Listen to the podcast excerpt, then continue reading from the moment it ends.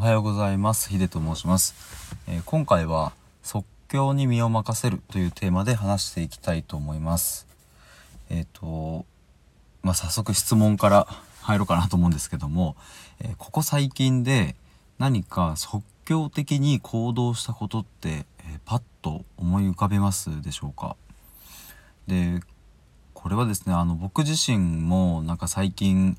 いろいろとこう、まあ、本読んだりしてる中で、えー、と大事だなって思ったことでもあったし、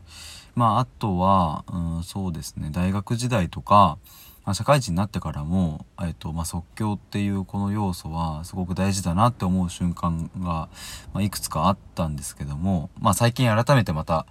強く思うようになったっていう感じです。で、まあ、質問に戻りますけど、えっ、と、まあ、最近何か即興的に行動したことがあるのかっていうふうに問われると、まあ、意外と少ないんじゃないかなというふうに思います。まあ、そもそもこれどういうことを言っているのかっていうとその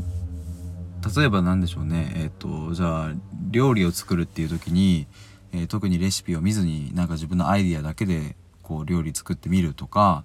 まあ、あとは休みの日にふと外に出て、まあ、特に予定はないけどまあとりあえず行ったところでなんかしてみるかみたいな体が動くままに即興的に何かやってみるとかまあそういう意味での即興的な行動っていうことですね。まあ、なので、えっと、まあ、よく最近ラップバトルとか流行ってますけども、まあ、そういう意味での即興もすごく美しいですが、まあ、ここで言ってる即興っていうのはそういう行動面においてという話です。まあ、振り返ってみると、えっ、ー、とまあいろいろそのうん人生のシーンってありますけども、まあ、例えばじゃあ何か新しく楽器を習い始めようと思った時に最初にやる行動って、まあ、楽器を買ってで、まあ、その後にこうプロのところに習いに行くだったり、まあ、あとはまあ料理もさっき例出しましたけど、まあ、料理もまあ最初習う習いに行くプロのところにっていう段階があったりとか意外とですねあの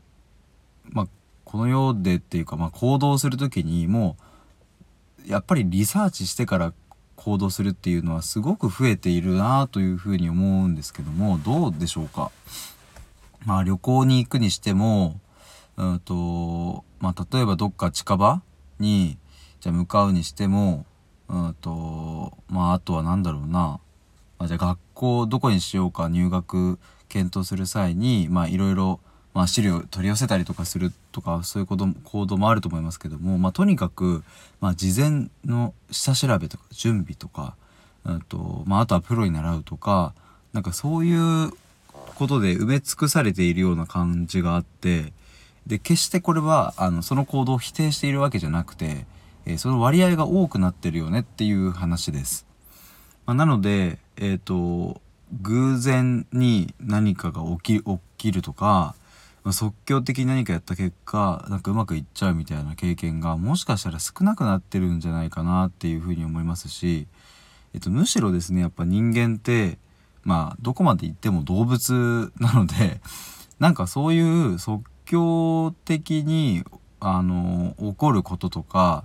たまたまそうなっちゃうことで意外と運命変わったりとかなんかすごく突拍子もないことが起きた結果それが10年後とかまで影響しちゃうような出来事になっちゃったりとか意外とそういうことって、まあ、あると思うんですね。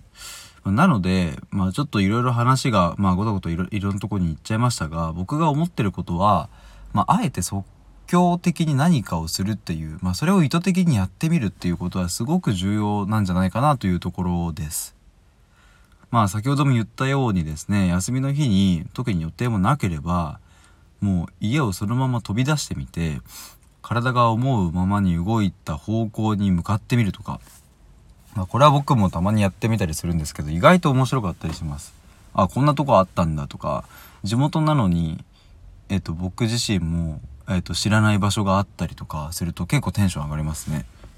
でまあそういうなんか即興的な行動をすることによって、まあ、自分の心の声とかを聞くのが上手くなったりすると思いますしなんか世間的に流されて行動するっていうことだけじゃなくなるような感じがあるのでこれは是非おすすめしたいと思います。えー、そんな感じで、えー、今日の収録1本目は終わりです。後ほど2本目をあげますのでよろしくお願いします。